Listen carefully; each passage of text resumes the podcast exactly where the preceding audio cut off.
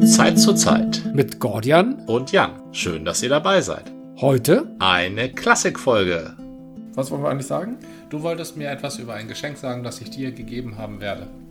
Nein, das hast du mir schon gegeben. Das habe ich dir schon gegeben. Genau, das hast du mir vor einiger Zeit zum Geburtstag geschenkt. Und zwar hast du mir das ein bisschen mysteriös übergeben. Eigentlich hast du mir nur so ein paar Fetzen Papier gegeben mit so einem komischen silbrigen Aufdruck. Und ich dachte, hm, toll, Jan gibt mir sein Altpapier oder hm, Fetzen von Geschenkpapier oder ich weiß auch nicht. Ja, du bist auch mit kleinen Dingen zu erfreuen. Ich war in dem Moment ja erstmal verwirrt, äh, neugierig und dann hast du noch gesagt, ja, guck doch mal nach Höllengeld. Und dann dachte ich, Höllengeld, das habe ich schon mal irgendwie gehört, konnte ja. aber in dem Moment auch gar nicht zuordnen. Hab dann halt äh, in der Wikipedia nachgeschaut und festgestellt, dass es ähm, ein äh, Brauch ist, insbesondere in China, den Toten halt Geld mitzugeben, halt Höllengeld, damit die halt in der, auf der anderen Seite ähm, sich ein gutes Leben machen können oder ein gutes äh, Unleben, wie auch immer. Ich war dann bis, ich bin mir nicht ganz sicher, ob du das missverstanden hast oder ob ich nicht den ganzen, in der Wikipedia steht ja auch nicht immer die volle Wahrheit, möglicherweise. Ähm, oder die wissen auch nicht immer alles. Man muss respektieren, dass es möglich wäre, dass da nicht immer alles drinsteht oder dass hin und wieder der einzelne Autor auch Dinge verfärbt, nach seiner Kenntnis, sicherlich meistens nach bestem Wissen und Gewissen, Ausnahmen mag es auch noch geben. Es gibt auch noch die Möglichkeit, dass der Autor, der es geschrieben hat, den Sachverhalt nicht verstanden hat. Genau. Also da, davon darf man auch ausgehen. Dass nicht in genau. der Wikipedia zwölf Leute über ein Thema schreiben und dann wird das zutreffendste ausgewählt. Mit Peer Review. naja, Peer Review findet da schon in gewisser Weise ja, statt. Ja. Aber die Peers sind halt, also auf, welcher, auf welchem Niveau die Peers angesiedelt sind, das ist auch Glückssache. Mhm. Also dieses, dieses Höllengeld, ja, das stimmt, das gibt man Toten mit. Ja. Ähm, es ist aber auch ein, und deshalb habe ich es dir nicht geschenkt, damit du es Toten mitgibst, sondern es ist auch ein Glücksbringer. Okay. Man kann äh, damit auf das eigene, das eigene Glück ein, äh, ähm, eine Vorauszahlung leisten, indem man das Höllengeld möglichst spektakulär, aber auf jeden Fall mit Hingabe zum Beispiel verbrennt. Genau, das Verbrennen Brennen hatte ich gelesen, das würde man halt auch für die Toten machen. Ah, zielt es vielleicht darauf ab, wenn ich jetzt den Toten was Gutes tue und ein bisschen Geld verbrenne, natürlich für meine äh, verstorbenen Verwandten und Bekannten, dann äh, nehmen sie mich gerne später auch auf und sagen, oh, du hast uns so viel Geld geschickt. Das ist ja so ein bisschen wie Geldgeschenke aus der Fremde. Wenn Leute hier in Deutschland arbeiten, aber aus einem anderen Land stammen, in dem die finanzielle Situation halt prekär ist und dann kommen dann halt immer tolle Geldgeschenke, obwohl sie sich hier nur, was weiß ich, 20 Euro im Monat abknapsen, ist das da halt viel. Und wenn man sich hier so ein bisschen Totengeld, was es für 10 Cent oder keine Ahnung zu beschaffen gibt, in der Hölle ist das toll. Ja, äh, die, ja, die, die also, äh, nein, oder in der, in der Anderswelt, Unterwelt, wie, wie heißt denn das? Unterwelt? Das ist das Stichwort. Im Reich der Toten. Es geht um, ja, es geht um das Reich der Toten, es geht um die Anderswelt. Es geht um die nicht von uns äh, de, direkt zu beeinflussende äh, Region, die jedoch Einfluss auf uns hat. Stichwort Schicksal, Stich, Stichwort Vorsehung. Und da ähm, regieren nicht die Toten, da, da wohnen die Toten. Auch nicht unbedingt als Tote, sondern als äh, Wesen. Und mit denen kann man in Kontakt gehen, äh, kommen, indem man hier Höllengeld verbrennt. Okay. So, und, und dir, das schwingt dann aus dieser Region, auf die du normalerweise keinen Einfluss hast, dann wieder auf dich zurück. Was mich äh, in dem Zusammenhang, äh, was mir einfällt und ein bisschen beunruhigt, in letzter Zeit sind in meinem Umfeld fünf Leute verstorben. Könntest du mir bitte nicht wieder Höllengeld verschenken? Hängt das damit zusammen? Auf gar keinen Fall. Achso. Also sterben, ein, ein Organismus stirbt, wenn er, wenn seine Lebensfunktionen zusammenbrechen. Und nicht, wenn du ein Fetzen Papier von mir bekommst. Äh, das wäre ja, also wenn ich das beeinflussen könnte durch meine Taten, dass irgendwo anders Leute sterben, dann müsste ich sehr vorsichtig sein in meinen Taten. Das war so ein bisschen mein äh, natürlich nicht ganz ernst gemeinter Ansatz, denn ich glaube auch nicht, dass ich mein Schicksal beeinflussen kann, indem ich ähm, merkwürdig versilbert bedrucktes Papier verbrenne. Das, das ist vermutlich richtig. Mhm. Also ich will Aber wer weiß. Ich, ich, ich will es jedenfalls hoffen. Ich, glaub, ich denke, viele Leute sind sehr unvorsichtig mit äh, solchen Dingen. Die sie nicht verstehen und äh, die sie dann dennoch tätigen. Höllengeld ist aber trotzdem so etwas wie ein Böller zu Silvester anzünden. Ah, okay. Aber halt ein bisschen, ähm, also ein bisschen äh, kulturoffener, Ja. ein, ein wenig kultivierter, meiner Ansicht nach, etwas niveauvoller und auch irgendwie, also äh, zur Verinnerlichung mehr geeignet, finde ich persönlich. Ich hatte es immer so verstanden, dass der Brauch, Böller und, und äh, überhaupt Feuerwerk zu Silvester zu entzünden, irgendwie aus dem Asiatischen stammt. Zumindest der, die, das Wissen und die äh, Fähigkeit, Feuerwerk und, und Knallfeuerwerk herzustellen, stammt aus, dem, aus China meiner, äh, meines Wissens nach. Und dachte deswegen auch, dass es dort aus einem ähnlichen Grund wie bei uns halt äh, hergestellt würde. Ja, ähm, Knallen zum Spaß, Ja? also nicht das Feuerwerk selbst, aber Knallen zum Spaß, das stammt aus ja, Asien. Ja. Ähm, aber Krach machen, um äh, Geister zu vertreiben, das gibt's überall. Ah, stimmt. Früher hat man dann irgendwelche Schnarren genommen und man Ja. hat, ähm, da gab es irgendwelche Räder, große Strohballenräder, die man dann irgendwie einen Berg runtergetrieben hat. Auch hübsch, ja. In Brand gesetzt. Doch, das habe ich schon gehört. Ja. Und das waren die Vorformen, als man noch nicht so geschickt war und Böller und, und Feuerwerk machen konnte. Genau, laut sein und Feuer anzünden gegen die Schrecken der Nacht. Insbesondere auf dem Höhepunkt der langen Nächte, wenn es auch noch kalt ist. Ja. Also wenn, wenn man begreift, auch als stoischer, gerade dem äh, Homo sapiens entsprungener Vormittelaltermensch, dass das draußen feindlich ist und dass Lärm und Feuer dagegen hilft, wie Kinder im Dunkeln pfeifen. Dann Oder im Keller. oder im Keller laut singen, dann, äh, dass es dem Menschen innewohnt. Das haben sicherlich die Inuit, na, vielleicht sind die ein bisschen cooler, weil da ist ja länger dunkel. Außerdem haben die keine Keller. Das, das hat man Natürlich sagen haben die auch Keller. Also egal. von, Spitz, von Spitzbergen bis äh, Feuerland haben alle Menschen das gemein. Also ich glaube, selbst unentdeckte Urwaldvölker, die machen irgendwann im Dunkeln Krach, um Geister zu vertreiben. ohne dass ich unbekannte Urwaldvölker jetzt kennen würde, aber gerade der Glaube, der animistische Glaube der belebten Natur ist, glaube ich, sehr weit verbreitet gewesen und auch heute noch weit verbreitet äh, auf diesem Planeten. Ja, de definitiv. Also da brauchst du nur ähm, mal äh, mit offenen Augen im Straßenverkehr ähm, dir links und rechts die Mitfahrer anzuschauen, wie sie auf ihr Navi schimpfen. Oh, oder ihr Auto mit äh, Namen belegen. ja, richtig. Wobei genau. das lustigerweise haben ähm, die Dinge, denen wir heute Namen geben, sind Konstrukte äh, oder sind Produkte vielmehr. Also sei es halt Kuscheltiere für die Kinder oder auch einzelne Erwachsene oder eben Autos oder gibt es Menschen, die ihr Handy auch äh, mit Namen belegen? Also Navi habe ich tatsächlich schon gehört.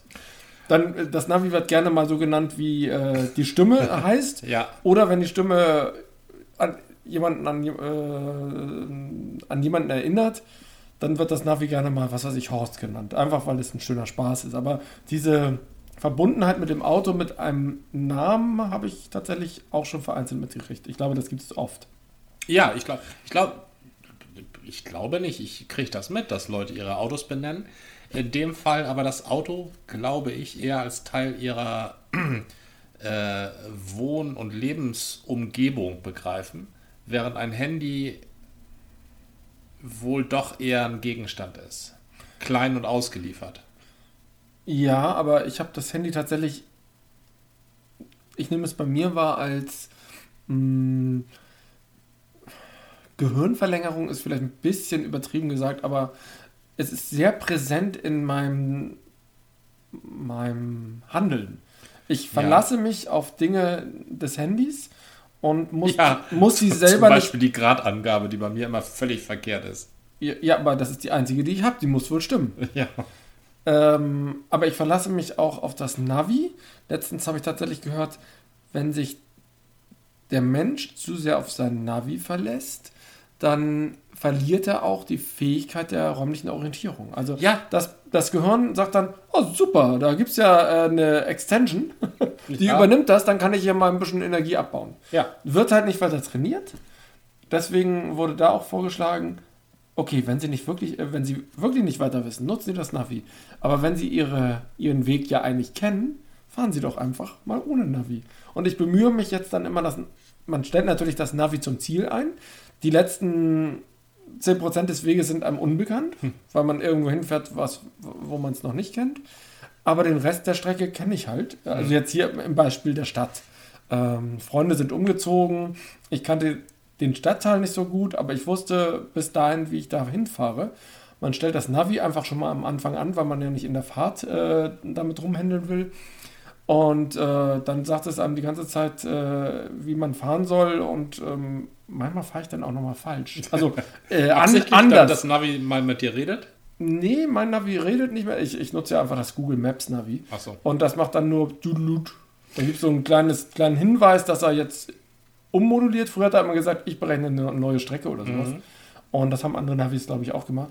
Das fand ich auch immer so ein bisschen impertinent, so nach dem Motto, so, so, du willst nicht auf mich hören. Ja, aber du wirst müssen, denn ich genau. zeige jetzt was anderes an. Ich zeige das so lange an, auch wenn du dran vorbeigefahren bist, zeige ich genau. dir weiterhin an, wo es richtig ist. Und dann ja. sage ich immer, machen Sie jetzt eine, eine 180-Grad-Drehung. Wenden Sie jetzt auf der Autobahn. Habe ich schon alles erlebt.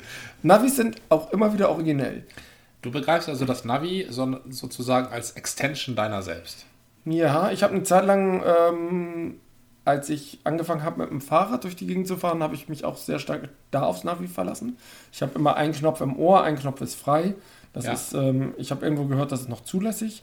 Und ich finde es auch zum Beispiel hilfreich, ich höre Podcasts auf dem Fahrrad. Das ist auch immer Das ist klug, aber da, wenn das, das Navi, ähm, ähm, das Navi ist für dich eine ausgelagerte Kompetenz. Die Kompetenz, äh, den Weg zu finden. Ja, aber ich war, ich war nicht immer glücklich. Und als ich mich so ein bisschen, ähm, als ich festgestellt habe, dass mich das Navi nicht so schöne Wege leitet und auch gar nicht immer so praktische, zum Beispiel kennt das Navi weder Komoot noch Google kennen, ähm, die oder kennen besonders gut den Leinpfad als Veloroute.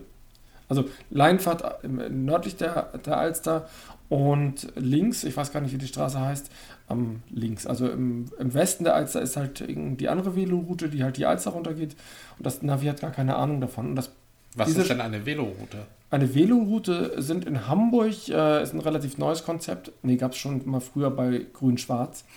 Eine Markierung und eine Auszeichnung von bestimmten Straßen, die halt für Fahrräder entweder bevorzugt sind oder exklusiv mit kleinen Einschränkungen, was Anlieger anbelangt. Da die Straße, heißt sie vielleicht an der Alster, kann das sein? Also es gibt eine Straße namens Leinfahrt. Die endet hier oben.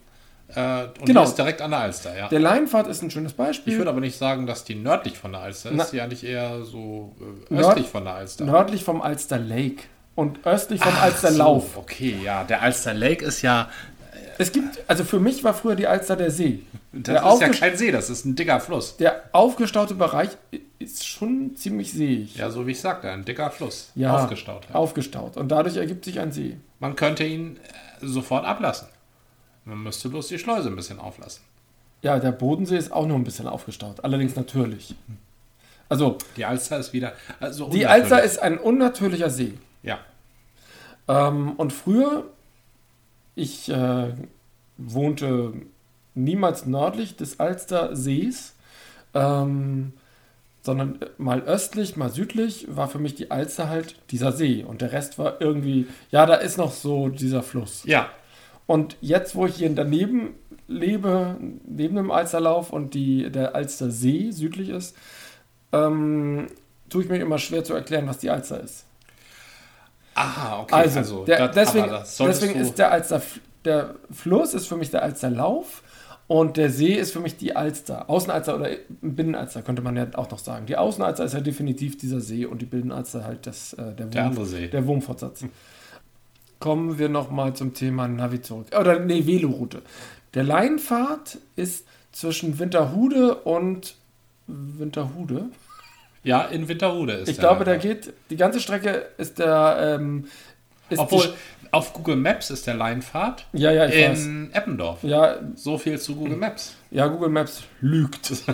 Definitiv. Also, also, jedenfalls für die Leute, die am Leinfahrt wohnen. Sagen wir mal so, es ist nicht fehlerfrei. Ich glaube, da waren vielleicht einzelne Personen, die sagen, nee, ich will aber nicht in Winterhude, ich will lieber in Eppendorf wohnen, das ist schicker. Und das kann, so kann man Google verändern, also die Wirklichkeit, also dein Navi. Ja, ich kann in Google ja auch ständig was korrigieren. Ja, dann würde ich danach ja nicht navigieren. Dann würde ich ja sagen, ja, Navi, navigier mich mal, aber nicht mit Google Maps, weil da lande ich nachher noch in Eppendorf, wenn ich nach Winterhude will. Ja, Zum Beispiel auf die Veloroute beim Landfahrt. Ja, die Velo- Veloroute ist ja leider Google nicht vertraut. Ich fahre halt mit dem Fahrrad und Google sagt aber auch, es ist Beta. Also das ist ganz klar. Man muss mit Google halt schon interagieren und gucken, was schlägt einem Google denn vor. Und dann ähm, entscheidet man, ob das irgendwie sinnvoll ist. Und der Leinfahrt ist halt tatsächlich ein schönes Beispiel. Der Leinfahrt bietet, wenn man von oben guckt, ähm, einen etwas unpraktischen Bogen.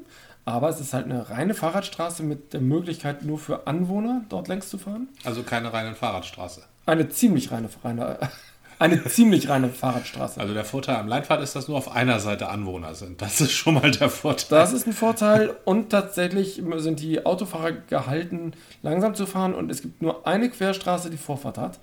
Alle anderen, es gibt noch, nee, es gibt nur noch eine Querstraße mit Brücke, die hat keine Vorfahrt, die muss warten. Ja. Und es gibt noch einige Stichstraßen, die müssen sowieso warten. Ah, es, mir fällt da aber auch ein gewaltiger Nachteil ein. Ja, was denn? Der Leinfahrt ist ja nicht nur mitten in Hamburg, er ist auch mitten in Winterhude und in Winterhude ist er noch im Zentrum. Das heißt, da am Leinfahrt haben die Leute die aller, aller, aller, aller dicksten SUVs, die man sich überhaupt vorstellen kann.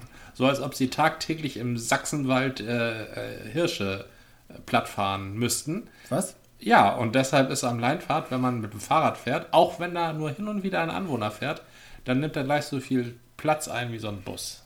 Da ich als Radfahrer ja auch immer so viel Platz einnehme wie im Bus, indem ich einfach mittig fahre, um, um halt.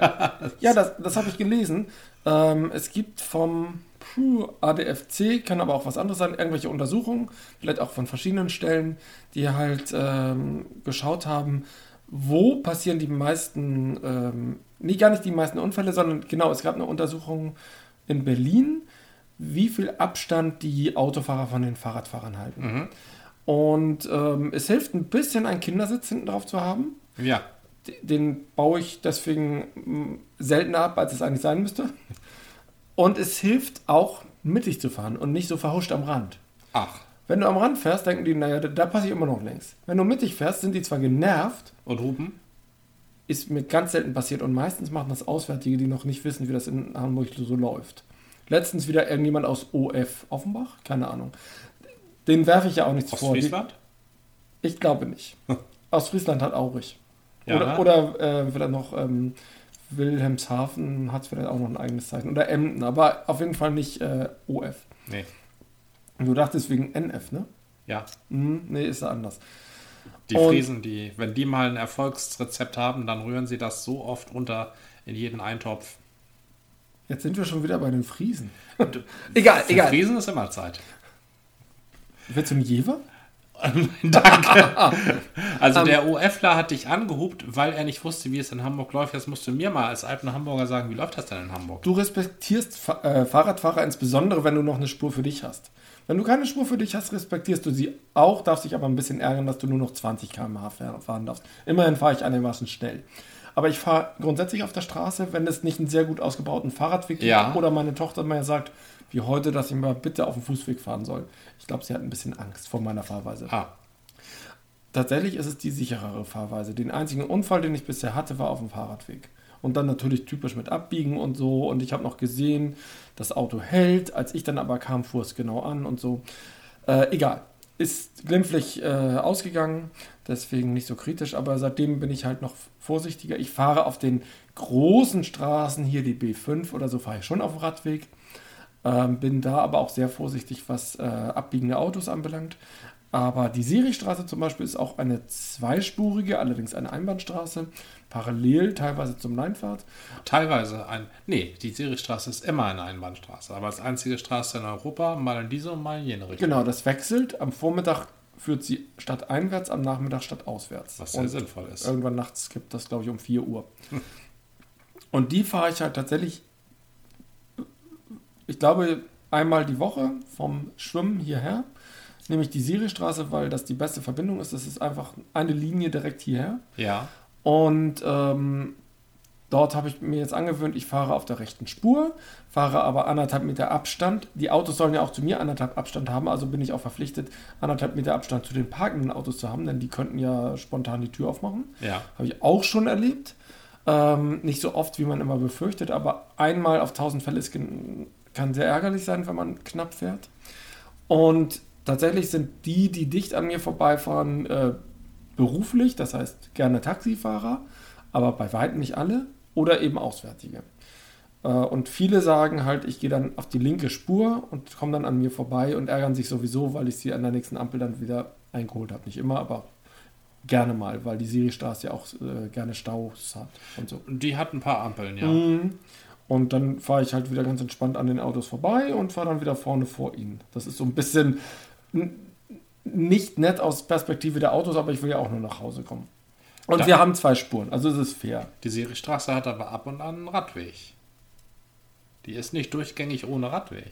Einzelne Stellen Richtung Süden haben einen Radweg, Richtung Norden gar nicht. Und der Radweg Richtung Süden ist stark unterbrochen und eine Katastrophe. Ja, das stimmt, das ist eine Katastrophe. Also ich nehme keine katastrophalen Radwege.